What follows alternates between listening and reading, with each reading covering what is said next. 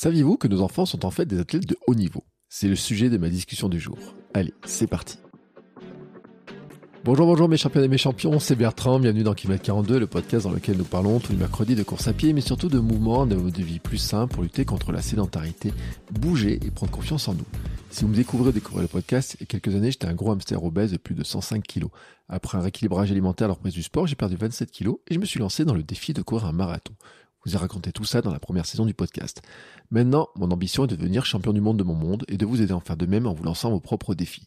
Toutes les semaines, je partage mon expérience, des conseils, des rencontres avec des personnes qui nous donnent des idées pour bouger, nous aident à progresser et devenir ces champions et championnes du monde de notre monde. Et si vous voulez des conseils complémentaires, j'ai créé sur mon site une page bonus.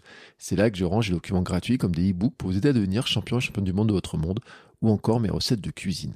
C'est gratuit à l'adresse suivante, bertrandsoulier.com slash bonus. Cet épisode aujourd'hui vient d'une de mes lectures. Je suis tombé il y a quelques semaines sur un article de recherche franco-australien sur les capacités physiques et sportives de nos enfants. À un certain âge, nos enfants ont un métabolisme comparable à celui d'adultes très entraînés. Oui, oui, ce sont des athlètes. Et en même temps, cette info résonnait avec mon observation des gamins et notamment de ma fille qui semble fonctionner en mode fractionné alterner la course toujours à fond et le repos euh, toujours à fond.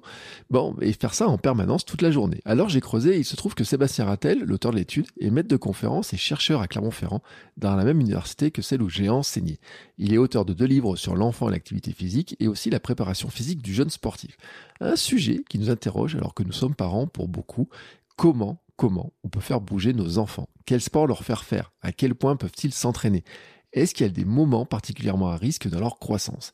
J'ai d'ailleurs enfin compris d'où venait probablement la maladie d'Osgood qui m'a éloigné du sport à l'adolescence, car j'avais terriblement mal aux genoux. Et vous allez aussi comprendre que pour développer leurs capacités, il faut varier les sports, mais aussi les activités.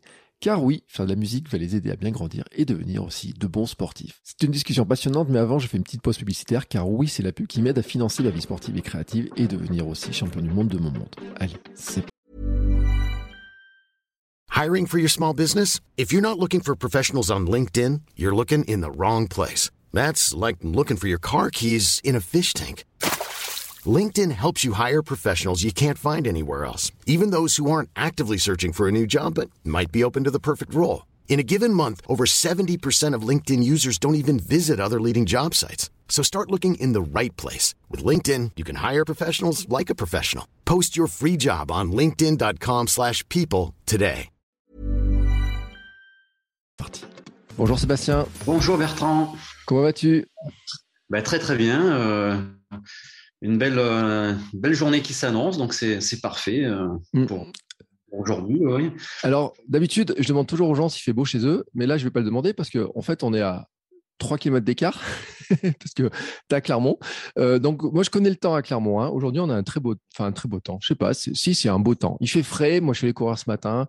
J'ai pris mon énergie. Je me suis énergisé en disant aujourd'hui, on va parler d'un sujet que je trouve extrêmement important, qui, qui commence à repointer un peu son bout du nez, je trouve, dans le, dans le débat avec les présidentielles, avec l'école. On dit qu'il faut faire le sport des enfants, il faut leur en faire plus.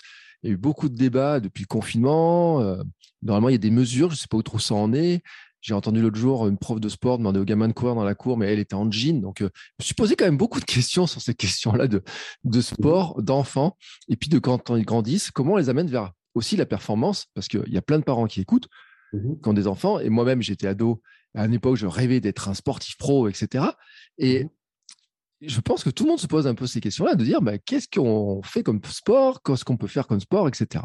Alors, c'est vraiment un sujet qui est, vaste. On va le faire en une heure pour vraiment donner un petit peu le, cadre, un petit peu des choses. Et d'abord, je vais demander de te présenter. Euh, alors, je ne sais pas si tu as en quelques mots, en fait, on, va essayer de le faire en quelques mots pour, pour euh, dire et puis préciser aussi que ceux qui sont intéressés pour aller plus loin, tu as écrit quoi? Au moins deux livres sur le sujet? Oui, alors sur l'enfant et l'activité physique, hein, je vais parler de pas de sport, mais d'activité physique et sportive. Euh, donc j'ai écrit euh, deux livres sur le sujet.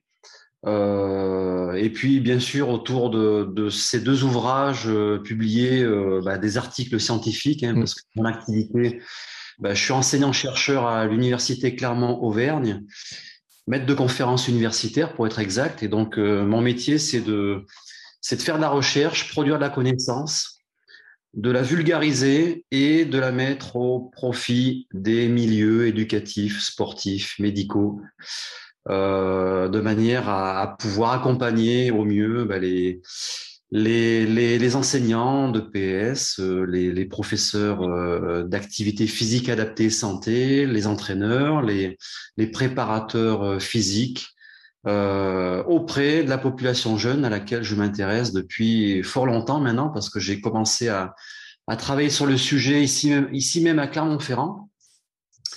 Euh, parce que euh, à l'époque, il y avait une équipe très très dynamique autour de cette thématique de travail.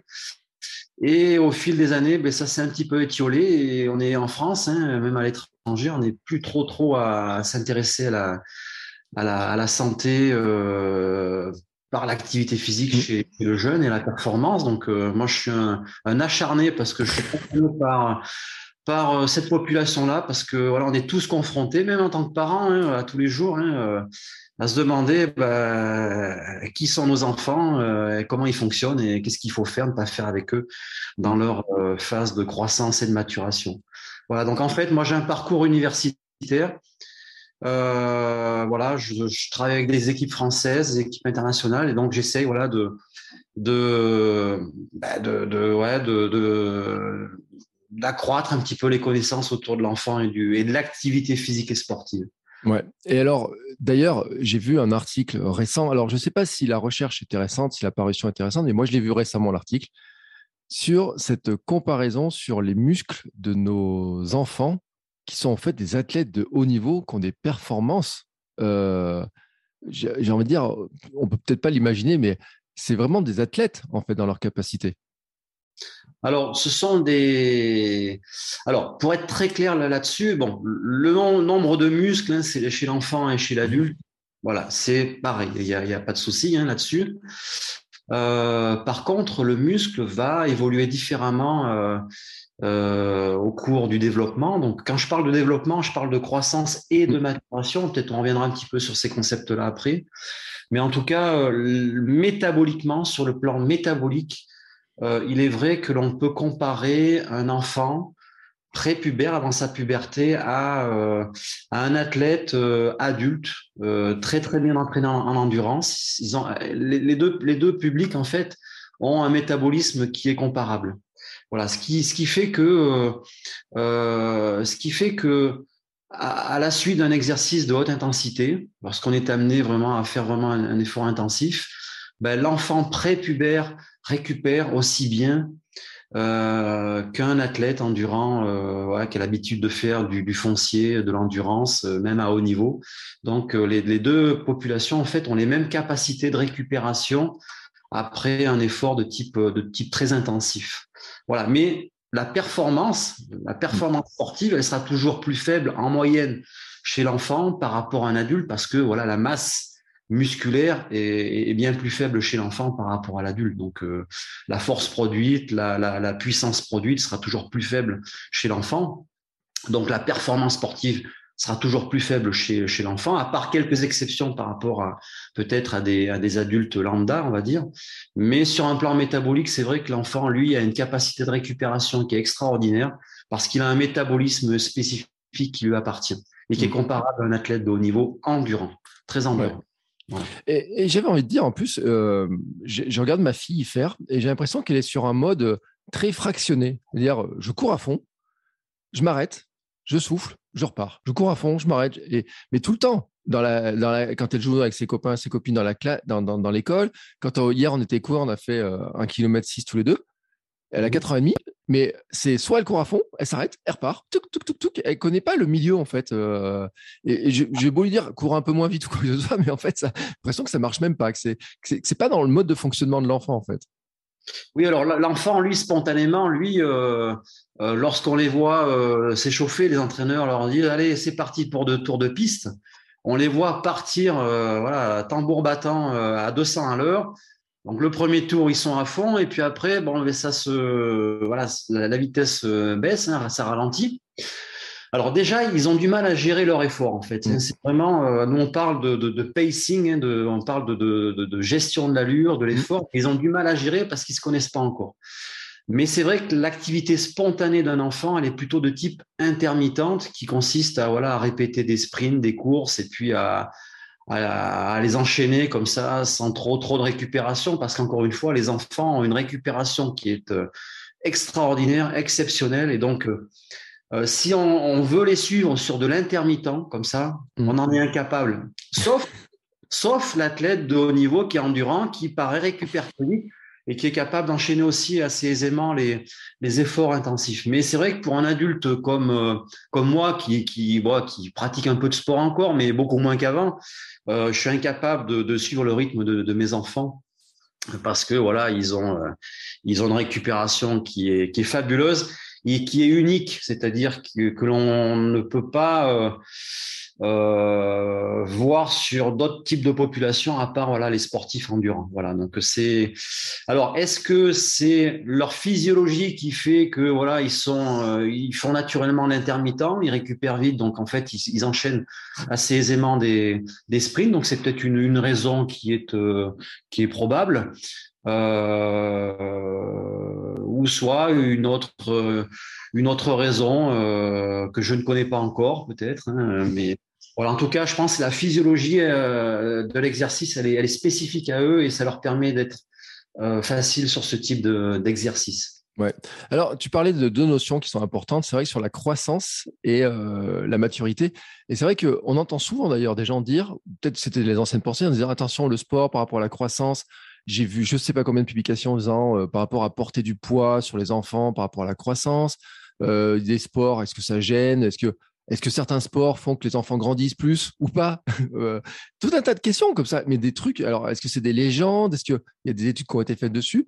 Et finalement, c'est quoi ces notions de croissance et de, de maturité? Alors la, croissance, en fait, c'est euh, c'est simplement l'augmentation des dimensions euh, d'un mmh. corps, euh, d'un organe, d'un tissu. Donc c'est vraiment un, un, phénomène qui est purement quantitatif. Hein. On voit mmh. nos enfants grandir, prendre de la taille, euh, prendre de la masse, euh, avoir des longueurs segmentaires qui voilà qui, qui augmentent, des circonférences, les diamètres. Donc là, c'est vraiment un phénomène quantitatif. Et la maturation, c'est plutôt de l'ordre du fonctionnement, c'est-à-dire ça se traduit par la progression de la fonction. Euh, d'un organe, d'un tissu ou d'un système biologique. Alors parmi les systèmes biologiques, tu as le système euh, nerveux central hein, qui est constitué bah, du, on va dire du cerveau, des, des voies nerveuses, de la moelle épinière, donc tout ce qui est tout ce qui est nerveux. Mmh. Et tu as le système hormonal par exemple. Hein, donc euh, et on sait très bien que les systèmes biologiques en fait ils évoluent de manière différente dans le temps. On sait très bien que le système nerveux central en fait il mature énormément énormément jusqu'à l'âge de 12-14 ans, mais il continue d'évoluer jusqu'à l'âge de 20-25 ans. Et mm. donc, on a une phase euh, importante de, de, de, maturation de ce système nerveux central, euh, on va dire jusqu'à 14-15 ans.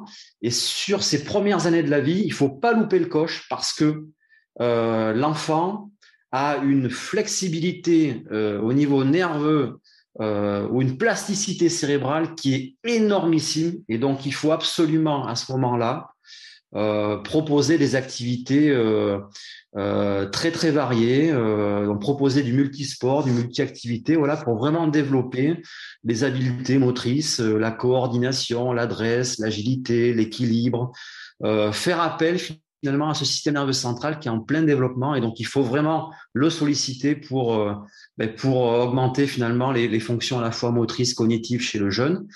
Euh, mais cette maturation, en fait, elle peut être complètement décalée dans le temps. Tu peux avoir une maturation qui euh, qui est plus précoce pour certains, d'autres plus tardive pour d'autres. C'est pour ça qu'on a affaire à des jeunes qui ben, qui sont matures plus tôt et des jeunes qui sont matures plus tardivement. Et donc pour on a des jeunes en fait qui ont le même âge chronologique, mais qui peuvent avoir une maturation euh, cérébrale ou nerveuse complètement euh, différée dans le temps. Mm. Euh, comme le système hormonal, hein, le système hormonal, voilà, il va, il va maturer énormément à l'âge de 14 ans, 14-15 ans, au moment de la puberté, donc chez le garçon 14 ans, chez la fille aux alentours de 12 ans. Et durant cette maturation hormonale, en fait, tu as, bah, as une prise de masse musculaire qui est importante le garçon à 14 ans, donc c'est là où ils vont s'hypertrophier, prendre de la force, de la puissance. Mais encore une fois, cette réponse hormonale, en fait, elle peut aussi différer dans le temps. Et on a des, jeunes qui vont euh, qui vont s'hypertrophier plus tôt et d'autres plus tard. Donc en fait, on a une maturation des systèmes biologiques voilà, qui peut vraiment être décalé de 4 à 5 ans entre deux enfants qui ont le même âge chronologique, qui ont la même date de naissance. Et c'est toute la complexité lorsqu'on est amené à suivre et accompagner des jeunes, parce qu'on a au-delà de la croissance, eh ben, des maturations biologiques qui peuvent différer entre des enfants qui, qui peuvent être nés la même, la même année ou qui ont la même date de naissance. C'est tout le problème. Et, euh, ça se, comment vous savez en fait ça la Comment ça, enfin, ça se mesure ça se, Comment ça s'estime? Parce que la croissance, bon, on dit on mesure l'enfant, euh, on voit sa taille, mais la maturation, c'est comment ça se juge en fait?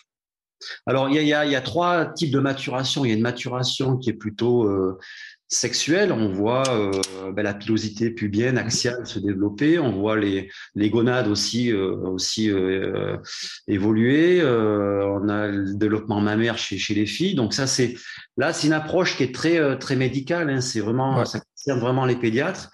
Il y a des stades de Tanner qu'on appelle avec des stades de maturation, et puis c'est des, en fait, c'est des, des niveaux de, euh, de développement, mais euh, que le pédiatre en fait va, va, va utiliser pour caractériser voilà si l'enfant est prépubère, pubère, post-pubère. Donc ça, nous sur un plan sportif, c'est euh, c'est pas c'est pas accessible en tout cas. Euh, après, on a la maturation osseuse où là, tu peux faire des radiographies du poignet. Et après, en fonction du niveau d'ossification, euh, on peut voir si voilà si l'enfant lui est en avance ou en retard au niveau de son niveau d'ossification. Et puis après, donc là c'est pareil, ça demande d'aller dans un service de radiologie euh, en milieu hospitalier, c'est compliqué. Et après, tu as ce qu'on appelle la maturation somatique, qui est basée sur les vitesses d'accroissement euh, des différentes parties du corps. Mm où on sait que l'enfant, lui, va grandir tout d'abord par les pieds, ensuite par les membres inférieurs, ensuite par le tronc. Euh, et donc, en fait, en fonction des vitesses de croissance ben, des différentes parties du corps, des différents segments corporels, on peut juger un petit peu de la maturation somatique du, jeune. Euh, et donc, après, il suffit de prendre des mesures euh, de taille debout, de taille assise pour avoir la longueur du tronc, la longueur des membres inférieurs. À partir de ça, on peut estimer euh, ben, l'âge euh, euh, du pic de croissance rapide de l'enfant. Mm. et on sait que cet âge du pic de croissance rapide, hein, la poussée, on va dire, de croissance, en fait, elle a lieu aux alentours de 12 ans en moyenne chez, chez la fille et 14 ans en moyenne chez le garçon. Et avec ça, avec des mesures de poids, de taille debout, de taille assise, on est capable voilà, d'estimer l'âge de ce pic de croissance rapide. Et on s'en sert beaucoup dans le milieu sportif pour euh, savoir à quel niveau de maturation somatique le jeune il se situe. Mm. Et alors justement, ce pic de croissance rapide euh, et ces moments-là, est-ce qu'il y a des, des, choses, des sports, ou est-ce que le sport, l'activité globale, ça pose problème, ça peut poser problème, ou euh, aucun problème, ou on se rend compte que ce pic en lui-même peut poser problème sur l'activité physique de l'enfant? Alors oui, alors il y, a des, il y a des sports, il y a des jeunes qui vont s'entraîner à, à plus de 15 heures semaine, 20 heures, 25 heures semaine, c'est le cas des, gymnastes. Hein, euh. et on sait que lorsque le volume d'entraînement est, très très conséquent, notamment quand il commence, lorsque le volume d'heures hebdomadaires commence à dépasser l'âge de l'enfant, par exemple, si on prend un enfant qui a 12 ans et qu'il fait euh, plus de 12 heures euh, d'entraînement semaine, Là, on commence à être sur euh, une phase critique, c'est-à-dire euh, faire attention. Voilà, mm. donc ça, c'est un repère que l'on peut utiliser aujourd'hui, hein, euh, facile. Hein, mais en tout cas, lorsque le volume d'entraînement hebdomadaire est très très conséquent, avec très peu de récupération entre les séances d'entraînement ou, très, très peu de récupération sur l'année, ça peut avoir une incidence sur le pic de croissance rapide, en tout cas sur le positionnement de ce pic euh, durant, durant la croissance. C'est-à-dire qu'au lieu d'être à 12 ans chez la fille, il peut survenir à 14-15 ans. Mm. Comme euh, chez le garçon, en moyenne c'est 14 ans, mais il peut être décalé dans le temps. Et c'est vrai que ça, ça a une incidence, euh, l'entraînement intensif précoce a une incidence sur ce pic de croissance rapide. Alors, ça ne veut, pas dire que la taille future de l'enfance euh, sera plus petite que, mm. ce qui est prédit. Mais en tout cas, euh, ça a une incidence sur euh, le, la, croissance de l'enfant. Ça peut être retardé. Oui, c'est un peu l'histoire qu'on voyait, euh, on a pu entendre, alors je ne sais pas si c'est vrai ou pas, sur les gymnastes qui finalement euh, restent petites à un certain temps et puis d'un coup, ils ont un pic de croissance qui fait d'ailleurs que certaines ne peuvent plus, les entraîneurs ne les veulent plus en compète, on dit qu'ils ne peuvent plus faire certains agrès parce qu'elles ne passent pas comme il faut, etc. C'est exactement ce genre de phénomène en fait. Hein. Oui, en fait, c'est souvent lié à, une balance énergétique qui est négative. C'est-à-dire, quand parle, quand je parle de balance énergétique, c'est le rapport entre les apports et les dépenses. Mm. Et lorsque le volume d'entraînement hebdomadaire est très, très conséquent, ben, c'est beaucoup de dépenses. Mais si l'alimentation n'est pas appropriée, c'est-à-dire que si les apports en énergie sont insuffisants par rapport aux dépenses, la balance énergétique est plutôt négative. Et le problème, c'est que l'enfant, lui, il doit grandir, Mm. il l'énergie.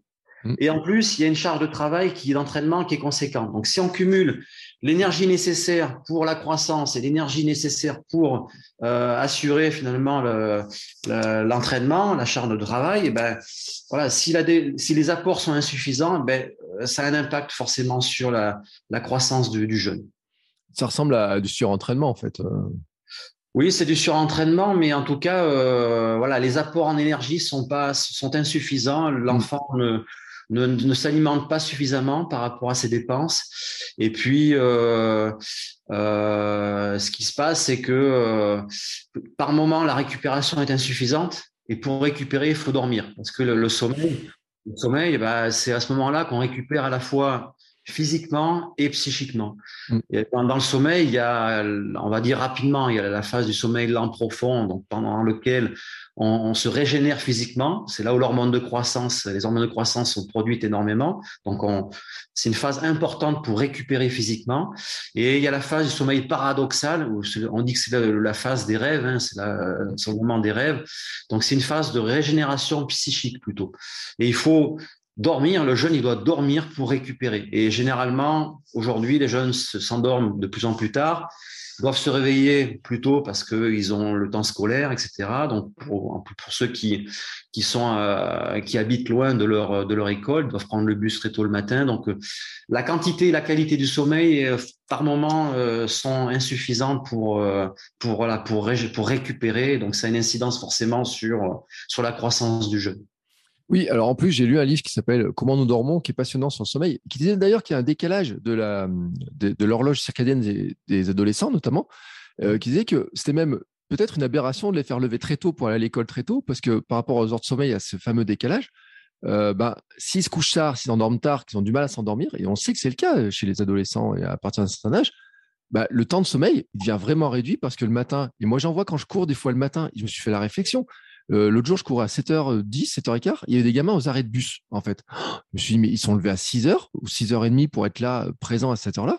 Donc, ça veut dire que s'ils s'endorment tard, le temps de sommeil, il est largement inférieur aux préconisations qu'on donne pour des enfants de cet âge-là, en fait. Complètement, euh, complètement, parce que voilà, Bon, après, ce sont les, voilà, ce sont les contraintes de la, de la vie quotidienne, hein, mmh. entre l'école, entre le, entre le, le fait de, de, ouais, de devoir s'entraîner par moment à, euh, énormément. Euh, donc, faut trouver un, équilibre dans tout ça. Mais et en plus de ça, si le sommeil est insuffisant, ça peut avoir un impact sur la vigilance euh, du jeune, l'entraînement. Et en tout cas, si la charge cognitive est trop importante, ben c'est moins de vigilance, moins d'attention, et ça peut être une source de blessure. Et ça peut entraver complètement le parcours sportif du, du jeune. Donc, faut être très très attentif à ce temps de sommeil qui est euh, important dans le dans l'accompagnement de, de nos jeunes sportifs. Euh, il y avait aussi un, truc dont j'ai eu beaucoup d'invités qui m'ont parlé de, ça. C'est sur le, les sports où il y a le poids intervient, où il y a aussi la notion de. On parle de la gymnastique, de la ligne physique, il y a du poids. Par exemple, en course à pied aussi, euh, on parle de légèreté, il faut être léger, pas lourd, etc. Où ça a des impacts aussi sur cette histoire d'alimentation, mais d'image de la construction aussi. Tu peux avoir euh, les, jeunes, notamment sur l'adolescence, qui jouent aussi, j'imagine, hein, sur tout ça, que si on rajoute le sport dessus, ça rajoute encore des choses. Oui, oui, après, notamment chez, chez, la, chez la fille, hein, c'est-à-dire qu'au moment de, sa puberté, mm. euh, aux alentours de 12 ans, en fait, tu as euh, ben, une production importante d'ostrogènes, hein, donc les, on va dire les, hormones féminines. Hein. donc, en fait, ces oestrogènes ont, euh, favorise l'apparition de masse grasse et, et la masse grasse c'est un poids handicapant pour la jeune fille donc c'est une masse euh, une masse inerte handicapante et ça joue sur son rapport euh, poids puissance mm. et donc on a par moment des jeunes filles qui voient qui prennent beaucoup de masse grasse et qui qui peut être contre-productive sur la performance sportive. Donc, faut être vigilant, c'est vrai, sur sur cette prise de masse grasse euh, à ce moment-là. Euh, donc, et puis aussi, il faut faire attention au régime alimentaire. Il faut avoir un régime relativement équilibré. Alors, ce qui est préconisé, c'est à peu près 60% de, de, glucides dans l'alimentation, à peu près euh, on va dire 25% euh, de, lipides et puis euh, le reste en, protéines. Donc il faut essayer d'avoir un régime alimentaire équilibré et non pas manger trop trop gras comme certains gens peuvent, faire. voilà, on connaît un petit peu les les tout ce qui est transformé, hein, toute l'alimentation transformée, l'impact que ça peut avoir sur la santé des jeunes. Ouais. Et, et c'est vrai, après, alors, est-ce que il y a des. parce que je reviens sur ces histoires, on dit oui, il ne faut pas qu'ils portent de poids, de choses comme ça. Il y aurait des sports qui ne devraient pas faire. Alors, où est-ce qu'on peut faire n'importe quel sport à partir, un enfant peut faire. Est-ce qu'il peut faire tous les sports? Est-ce qu'un adolescent peut faire tous les sports? Ou est-ce qu'il y a vraiment des choses où il y a des sports qui sont plus problématiques? Alors moi, la base, hein, c'est, le, le, multisport déjà. Je pense qu'il faut éviter euh, euh, une activité euh, unique euh, trop trop tôt. C'est-à-dire que le jeune, en fait, veut vraiment euh, se développer de façon harmonieuse, euh, si on veut vraiment euh, élargir la motricité d'un jeune, il faut qu'il touche un petit peu à tout. Quoi. Pour moi, il faut faire du multisport, multi-activité, parce qu'il faut vraiment développer les habiletés sportives euh, le plus largement possible. Alors, ça peut être apprendre à, à, nager, apprendre à courir, apprendre à lancer, frapper, réceptionner, apprendre à glisser, etc. Donc, c'est vraiment, il faut qu'il découvre un maximum, le jeune découvre un maximum de, de motricité. Euh, et après, progressivement, euh, bah, il, va choisir, il va choisir son, son activité. Il va peut-être euh, avoir une plus d'appétence pour euh, pour le foot, pour le rugby, ou pour. Mais ça, cette cette spécialisation, elle doit apparaître vers les 13-14 ans, pas ah avant. D'accord. avant, parce que d'ailleurs, on, s'aperçoit que ceux qui arrivent vraiment au haut niveau, hein, les sportifs de haut niveau, ils sont passés par par du multisport très tôt. Mm. Et c'est faux de croire que euh, plus on se spécialise tôt, euh, plus on sera bon euh, pour, pour par, par la suite. Hein. Donc il faut éviter. Alors il y a, il y a des sports où il faut de l'hyper, enfin, l'hyper spécialisation très tôt. C'est le cas de la gymnastique, du trampoline, du patinage artistique ou mm. ou bien de la natation par exemple. Donc il faut il faut pratiquer à fort volume très tôt pour pour être performant. mais quelque part c'est au détriment finalement du développement du, du jeune. alors on, il faut faire attention à cette hyper spécialisation trop précoce. Mm. Euh, il y a des activités euh, de, spécialisation. Euh, c'est pas de l'hyper spécialisation. On peut se spécialiser tôt, mais il faut pas. Il faut essayer de compléter cette spécialisation avec d'autres euh, d'autres d'autres disciplines. D'accord. Essayer d'avoir de la transversalité, c'est-à-dire entre les disciplines, parce que lorsque tu, par exemple, lorsque tu lances une balle au-dessus de l'épaule, euh, ben, si tu retrouves ce, ce mouvement-là dans le lancer du javelot, euh, dans le lancer de la balle en handball, euh, en, en, basket, euh, tu, tu, tu, peux, toi, tu peux trouver en fait de la transversalité entre les, entre les disciplines. Donc, il faut jouer là-dessus. Euh, et puis après, euh, il, faut, il faut aussi avoir à l'esprit que euh, le système osseux, il est encore immature. C'est-à-dire que mmh. l'os, c'est du cartilage, c'est pas de l'os totalement bien formé, donc euh, qui est en, pleine, euh, qui, qui c'est comme du plâtre en fait. Hein, c'est comme du, le plâtre, c'est, c'est friable. Hein, si tu tires au dessus, ça s'effrite. Ben, le cartilage, c'est pareil. Et donc la charpente osseuse, en fait, elle, euh, ben, elle évolue. Il faut faire attention à cette charpente-là.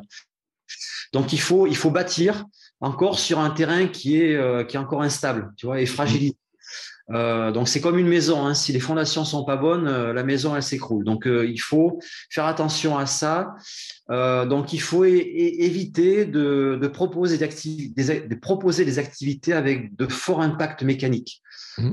Euh, donc euh, c'est le cas par exemple de la course à pied. Si le jeune il fait beaucoup de course à pied sur euh, sur un sol dur, sur du béton, il y a trop d'impact mécanique, ça peut être au détriment de, du tissu osseux. Mm. donc il faut essayer de diversifier les activités à poids porté et non porté. par exemple, quand tu veux faire de la, tu veux faire faire de la course à pied à, des jeunes, ben, à côté de ça, il faut les faire pédaler, poids, poids porté. Il faut les faire nager, poids mm. porté. Et donc, toi, il faut proposer des activités euh, plutôt euh, euh, de type croisé, c'est-à-dire triathlon, où tu as deux activités à poids porté, une non portée. Tu peux faire du duathlon aussi. Mmh. Duathlon, c'est ben, course à pied vélo. Aquathlon, c'est course à pied natation. Tu vois, trouver un équilibre dans tout ça pour préserver finalement le, la charpente osseuse de l'enfant. Et c'est marrant parce que le jour, je me suis renseigné sur un club de triathlon. Je voyais plein d'enfants qui venaient au triathlon. Quand j'écoutais l'éducateur qui expliquait, je me disais qu'en plus, ça avait plein de vertus parce que les gamins, ils apprenaient à faire du vélo, ils avaient de l'équilibre. Puis ils leur apprenaient aussi à se déplacer dans la ville en vélo, faire attention aux voitures, plein de choses comme ça.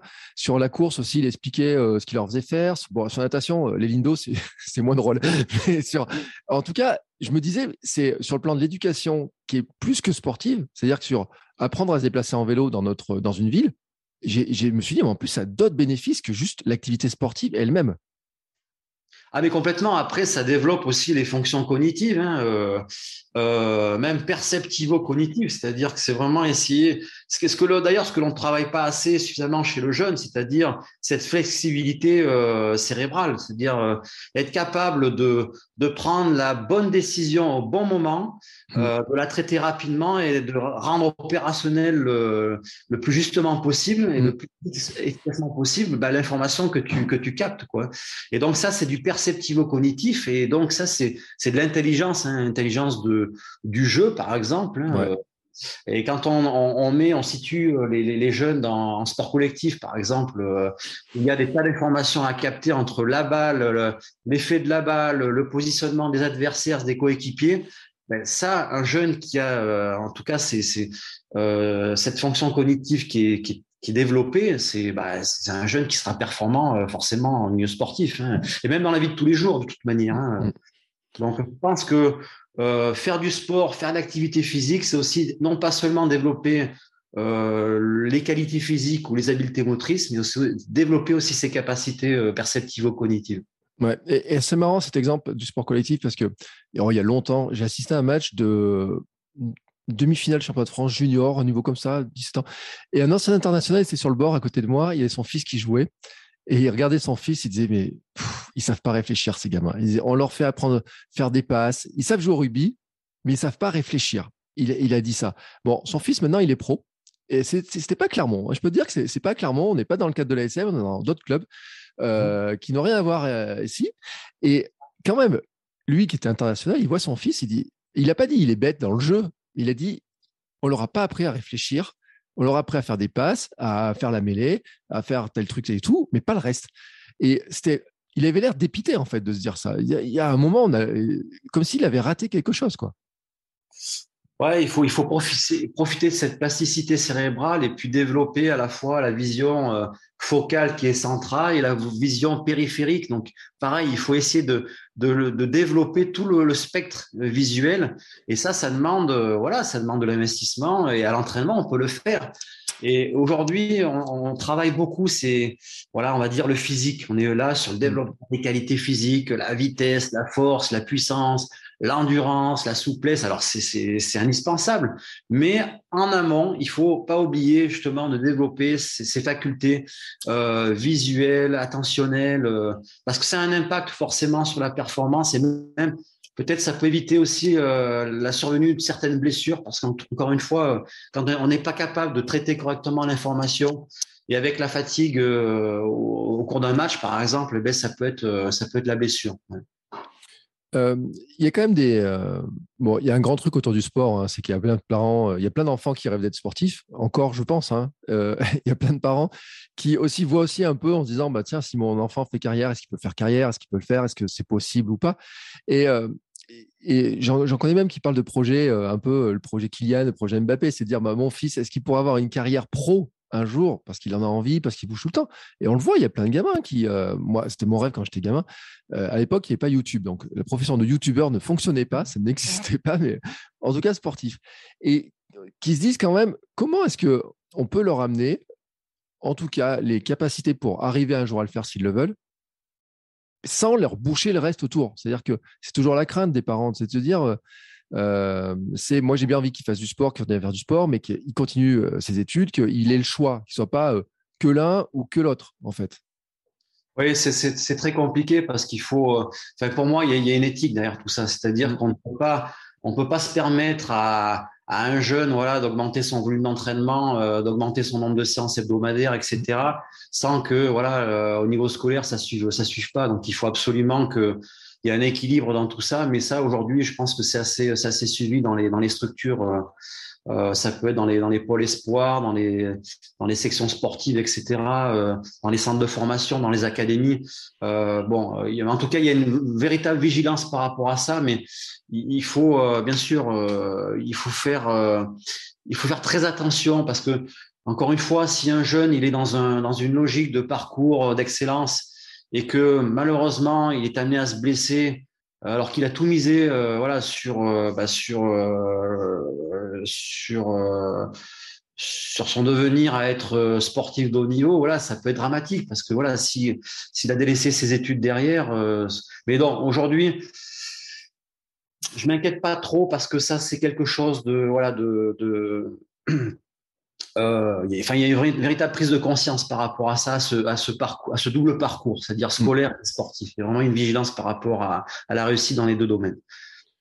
Et, et d'un autre côté, euh, je me suis fait la réflexion aussi, parce que j'ai parlé l'autre jour avec des rugbyman, et j'étais assez étonné, parce que moi, dans le foot, ils rentrent en centre de formation ou pré-formation très tôt, les jeunes maintenant, ou les, Enfin, moi déjà, quand j'étais, quand je jouais au foot, j'ai des j'ai des copains, enfin des gamins, on a le même âge, qui euh, au moment du lycée partaient en centre de formation à Monaco, etc.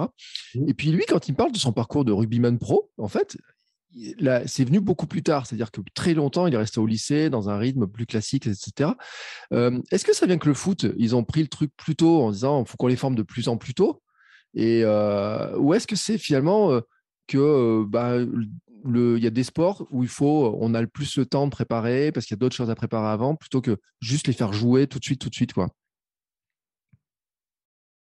Oui, je pense que dans les académies, par exemple, il y a, vraiment une prise de conscience. Hein. De toute manière, je pense que la formation, elle doit, elle doit commencer tôt. Hein. Mm. Euh, c'est indéniable. Il faut, euh, voilà, il faut que le, jeune s'entraîne quand même euh, à minima avec un certain volume d'entraînement. mais en tout cas, voilà, les académies telles qu'elles existent dans le milieu du football, euh, voilà, euh, font en sorte de, à la fois de proposer un volume suffisant, donc avec un entraînement euh, quotidien hein, et avec un aménagement du temps voilà approprié ou voilà en tout cas il y a, y a un temps d'école, il y a un temps d'entraînement, mais en tout cas c'est assez bien organisé de manière à, pouvoir permettre aux jeunes voilà de se construire sur le temps et l'amener le, à voilà être être performant plus tard, mais encore une fois, euh, il n'y a pas un parcours unique. Mm. Euh, il n'y a pas une recette miracle. Euh, ça, il faut le savoir. Hein. moi, si j'avais la recette, voilà, je. en tout cas, ce qui est important, c'est de suivre certains principes. Voilà, il y a des, on amène des ingrédients, c'est comme une voilà, une, et, et, chacun euh, fait sa popote, euh, essaie de voilà de, de, de faire le meilleur gâteau possible, hein, euh, voilà de, cuisiner, de cuisiner au mieux. Maintenant, voilà, il n'y a pas de parcours unique, c'est euh, il y a des hauts et des bas, mais en tout cas, il faut prendre conscience que l'enfant a ses propres spécificités, qu'il a mmh. des vitesses de croissance qui sont plus ou moins rapides dans le temps, et, et par moment, il y a des, il faut savoir réduire la charge de travail, réduire le volume d'entraînement, surtout à une période de croissance rapide, hein, là euh, où, c'est vraiment une période critique hein, euh, de, de blessure. Donc, il faut peut-être travailler plus en qualité à mmh. ce moment-là qu'en quantité. Et le plus souvent, les entraîneurs ont le réflexe de se dire, t'es bel enfant grandit, donc je peux augmenter la charge de travail. Sauf que autour des 12 ans chez la fille, autour des 14 ans chez le garçon, attention, euh, c'est une période critique. Il faut réduire un peu le volume, la charge, et pour ça, eh ben, travailler plus en qualité. Et après, une fois que le, le jeune a fini de grandir, là, on peut progressivement réaugmenter le, la charge de travail. Donc euh, euh, voilà, il faut être logique. Euh, pas assez, c'est pas suffisant. Trop, ça peut être à risque de voilà de, mmh. de, de blessures. Donc il faut trouver un compromis là-dedans et surtout vraiment euh, euh, suivre et accompagner nos jeunes de façon intelligente. C'est marrant parce qu'en t'écoutant, je suis en train de revivre mon parcours et je me rends compte que à 14 ans, j'étais obligé d'arrêter le foot parce que j'avais mal au genou, la maladie d'Osgood, avec le fameux cartilage. Mais je prenais 14 à 15 cm par an à cette époque-là, à peu près, quand on regarde, 2-3 ans, là où d'un coup, euh, le collège, on, et euh, ça, pousse, ça pousse, ça pousse, ça pousse. Et, euh, je me dis, mais à l'époque, je faisais du foot, je crois que je faisais du tennis aussi, ça se trouve, euh, c'est peut-être ces pratiques-là qui. Alors, je dis pas que ça l'a provoqué, mais est-ce qu'il y a eu trop de tension, des choses comme ça? Peut-être que on, ne le saura jamais, on peut pas réécrire l'histoire. Mais en tout cas, c'est vrai que ce pic-là euh, peut être à un moment donné, euh, comme tu dis, ça peut être un moment crucial et que ça peut jouer le volume de sport, d'activité là-dessus, quoi. Ah mais complètement. Euh, tout à l'heure, je te disais que le l'enfant grandit par les pieds, ensuite par les membres inférieurs et puis par le tronc. Mm. Ça, ça, a une incidence sur la, survenue des pathologies de croissance. Tu parlais d'Osgood. Osgood, mm. hein, c'est bah, c'est une ostéochondrose hein, qui se situe euh, sous le genou, euh, en haut du tibia, sur l'avant du tibia. Et donc, lorsque le jeune grandit vite, quand tu parles de, de 12, 12 cm par an, donc sur le pic de croissance rapide, hein, euh, lorsqu'un jeune grandit vite des membres inférieurs, ben, tu as tout le système musculo-tendineux qui se met en tension. Mm. C'est comme un arc, en fait. Hein. Si tu allonges le manche de l'arc, ben, la corde, elle se met en tension. Mm. Et donc, en fait, tu as d'énormes tensions au niveau des points d'attache des tendons sur les os. Mm. Et les os, c'est du cartilage, c'est du plâtre, ça, ça s'effrite.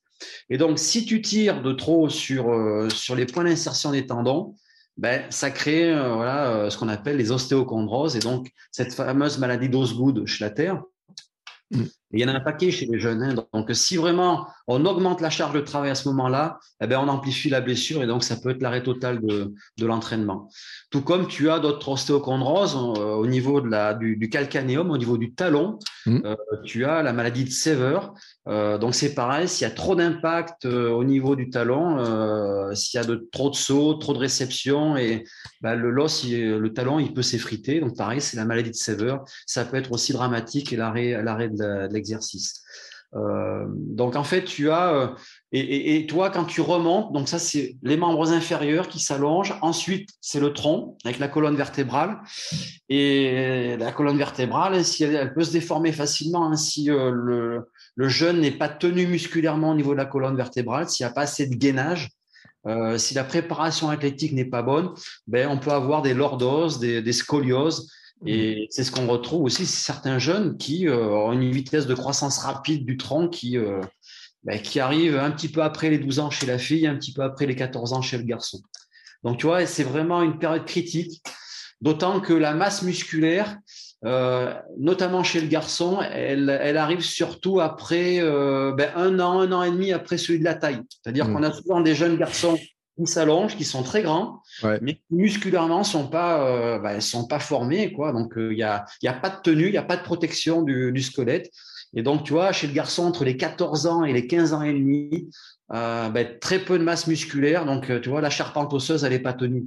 Donc si à ce moment-là on rajoute de la charge, là on peut blesser énormément le, le jeune. Mmh.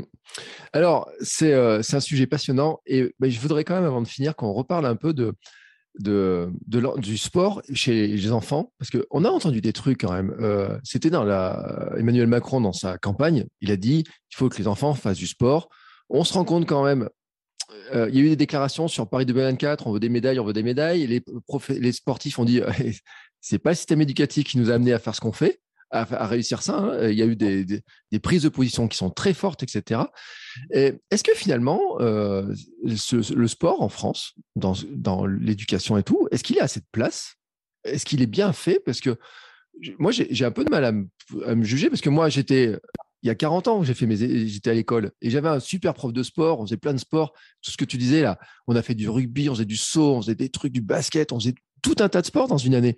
Mais je sais pas comment j'avais fait de sport quand j'étais en primaire. Et puis maintenant, quand je regarde un petit peu dans les écoles à côté, j'ai l'impression quand même que ça a un peu perdu tout ça.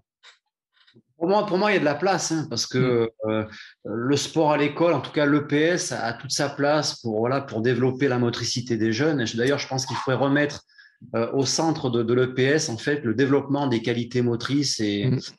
euh, on parlait aussi de perceptivo-cognitif, mais je pense que l'EPS a toute sa place pour remettre, pour remettre l'essentiel autour de la motricité du jeune. Pour moi, c'est fondamental. On parlait de développement du système nerveux central. Ben, à l'école primaire, hein, euh, il faut voilà, il faut développer ses qualités motrices et cognitives. Euh, donc l'EPS a toute sa place, d'autant qu'après euh, en sixième, à partir de la sixième, bah tu as voilà, as quatre heures de, de PS par par semaine. Après, on passe à trois heures.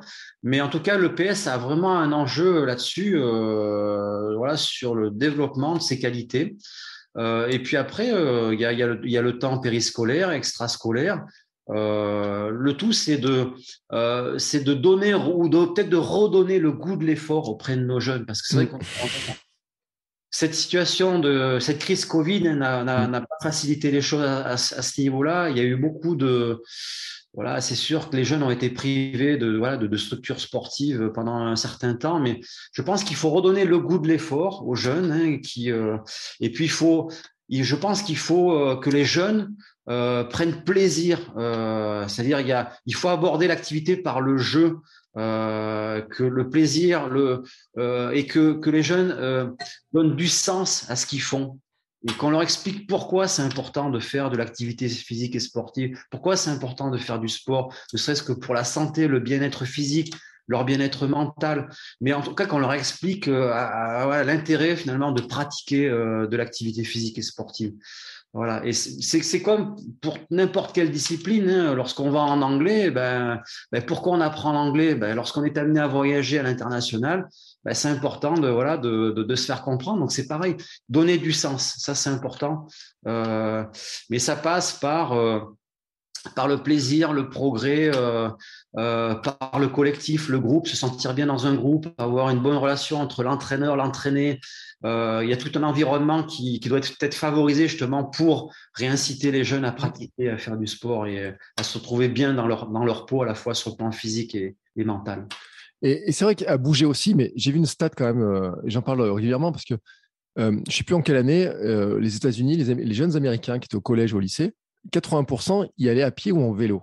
Mm-hmm. Et maintenant, 90%, ils vont en voiture et sont posés juste devant la porte. Et moi, je le vois, ça commence très tôt parce que ma fille est à la maternelle. Nous, on l'amène à pied.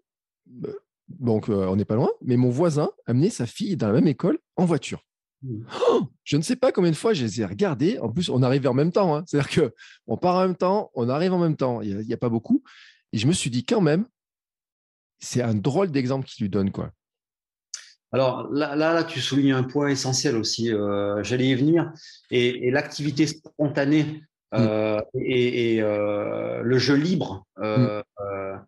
doit être favorisé chez les jeunes. C'est-à-dire que, certes, et moi le premier, hein, et encore ce matin, moi quand ma fille allait, allait en, troisième, là, elle me dit, je lui dis, est-ce que, est-ce que tu veux que je t'accompagne? Mm. Euh, en voiture. Elle me dit non, je préfère marcher. Donc, euh, toi, j'ai un réflexe finalement, euh, alors peut-être de protection en tant que parent, quoi, mais voilà, je pense qu'il faut, il faut laisser cette spontanéité. Et si les jeunes, ouais, ils sont capables d'aller à pied hein, le matin à l'école, ben, il faut les laisser aller marcher, aller à, pied à l'école. tout comme lorsqu'on a la chance peut-être d'avoir un, un, jardin, ben, il faut tirer une slackline entre deux arbres et puis en tout cas mettre à disposition l'équipement sportif pour que naturellement les jeunes pratiquent. Ça peut être euh, ben, cette fameuse euh, saut à une corde à sauter hein, et faire du, saut à la corde.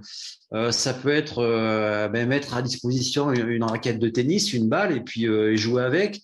la slackline, ben, faire des allers-retours comme ça sur une slackline pour travailler l'équilibre. en fait, je pense qu'il faut laisser du temps libre et du jeu libre et arrêter de brider nos jeunes parce que cette spontanéité, elle est nécessaire pour leur développement. Et je suis d'accord avec toi. Et puis favoriser voilà une activité spontanée, éviter ces moyens de voiture et de et, autres pour, mais, se déplacer. Mais je me suis quand même fait une réflexion. Il y a, il y a en mois de janvier, j'ai fait 30 km dans Clermont. Je suis passé par tous les lieux où j'ai grandi, où j'ai fait du sport. Et là où je jouais, et j'ai remarqué un truc, c'est que les espaces où je jouais quand j'étais gamin, que je me prenais pour être un champion de foot, champion de tennis, de trucs là, n'existaient plus. C'était des parkings à la place. Ah oui. Là où on faisait les courses, c'était devenu des parkings derrière les immeubles, les jardins, euh, les jardins familiaux à Montferrand et tout. Il y avait tout un tas d'espaces où on pouvait jouer. sont devenus des parkings, des entreprises, des routes. Et je me dis, mais le gamin que j'étais à l'époque ne pourrait plus faire ce qu'il faisait maintenant. Et pourtant, j'adorais ça. Et euh, d'ailleurs, la preuve, c'est que je fais tout pour essayer de revivre ça. Mais c'est aussi un peu le, la, vie dans laquelle on vit, la ville, justement, elle, enlève ces espaces-là de jeu, en fait, de jeu libre aux enfants en plus.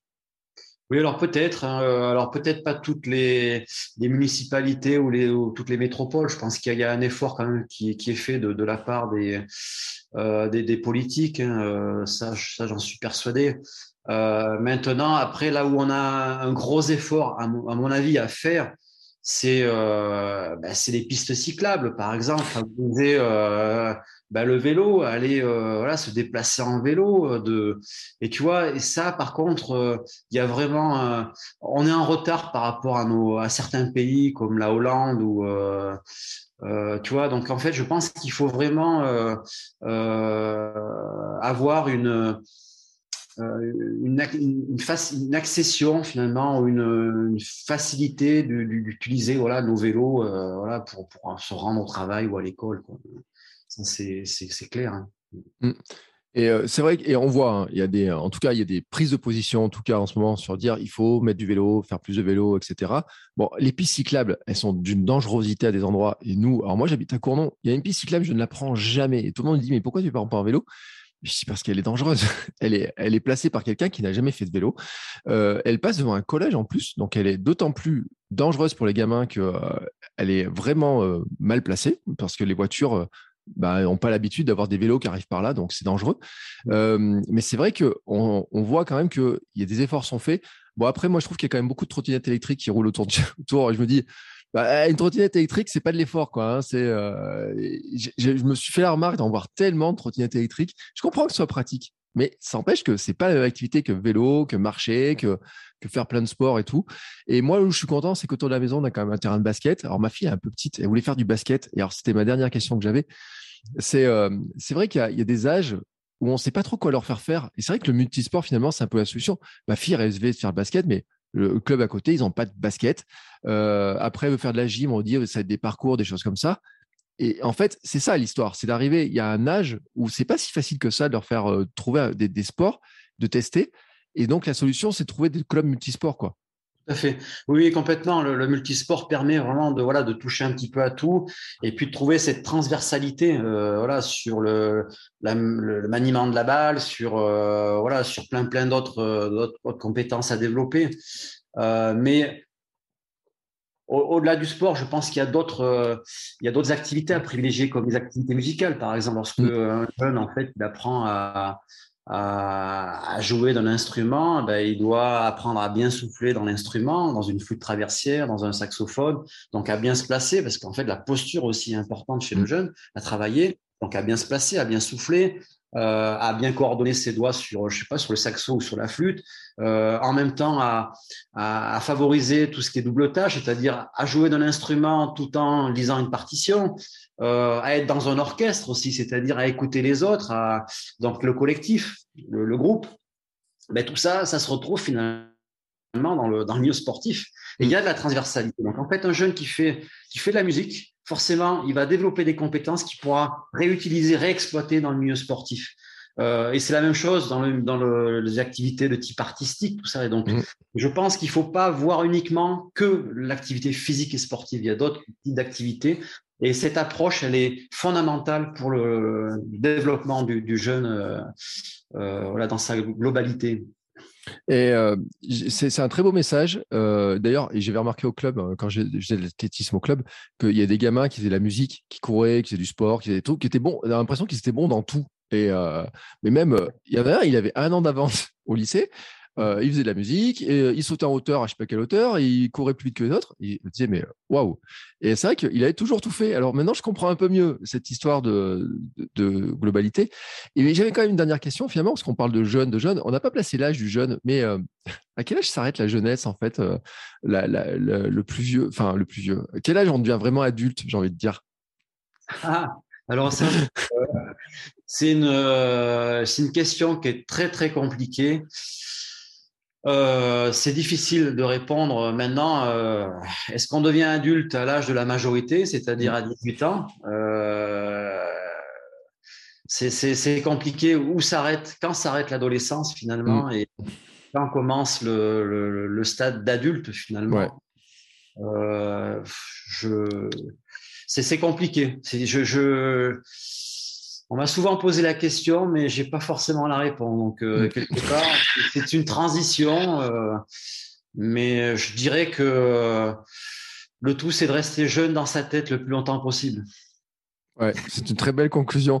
Parce qu'en fait, je me faisais la remarque, c'était par rapport à certains sports. On voit des gamins qui viennent pro à 17 ans, qui jouent maintenant en Ligue 1 à 17, 18 ans, qui sont, on voit la précocité d'Mbappé, euh, mais on avait Thierry Henry avant aussi des, joueurs comme ça. En tennis, euh, des gamines à 16 ans qui, euh, écument les, les, circuits pro.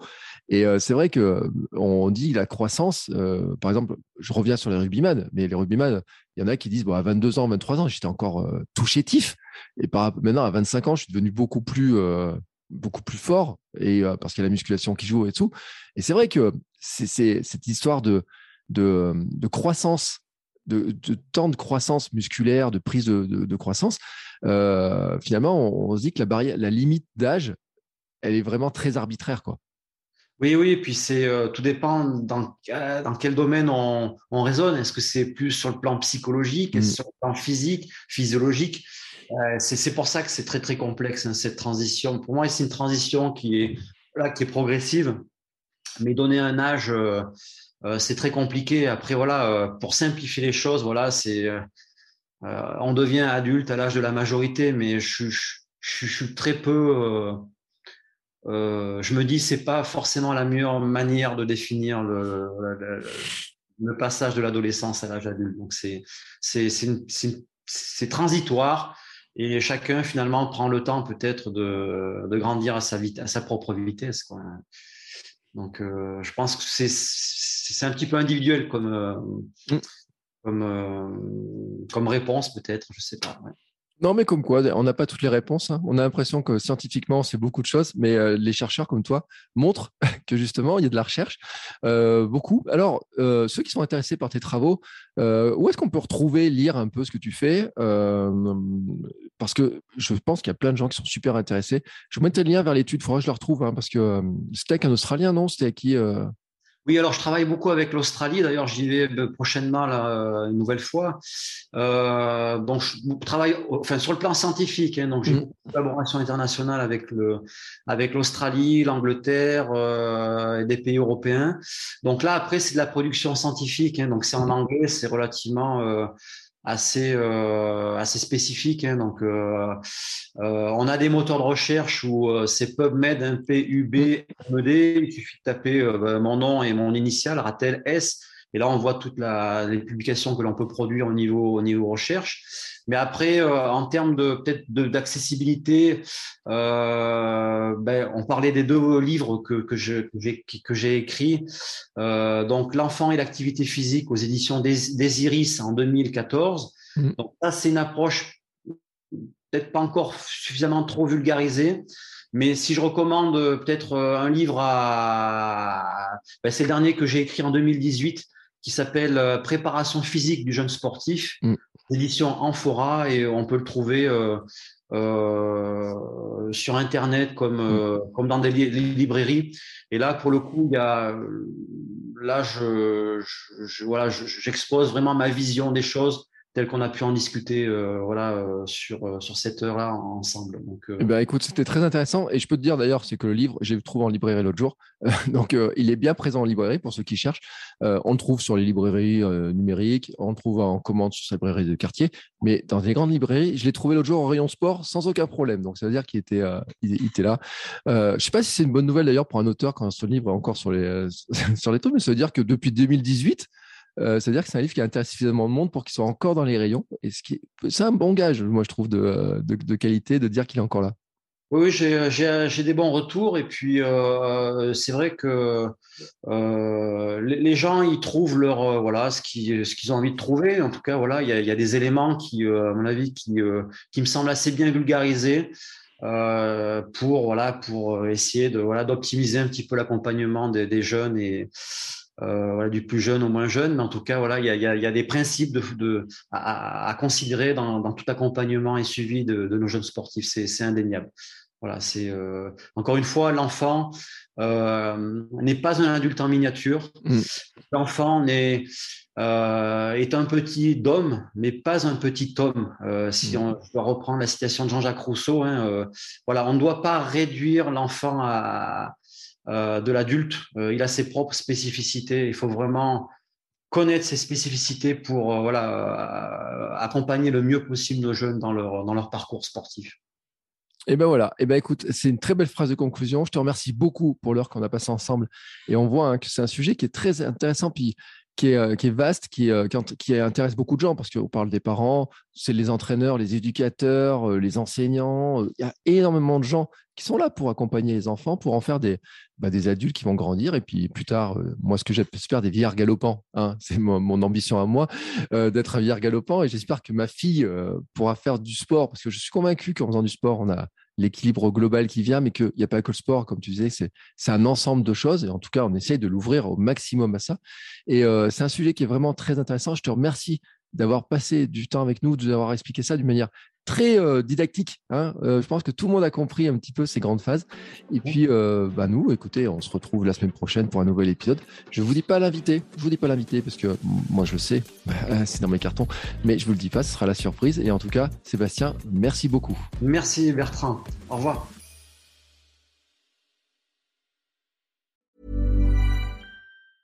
Planning for your next trip?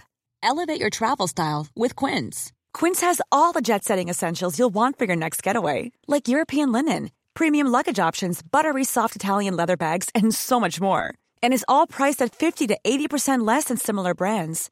Plus, Quince only works with factories that use safe and ethical manufacturing practices. Pack your bags with high-quality essentials you'll be wearing for vacations to come with Quince. Go to quince.com/pack for free shipping and 365-day returns.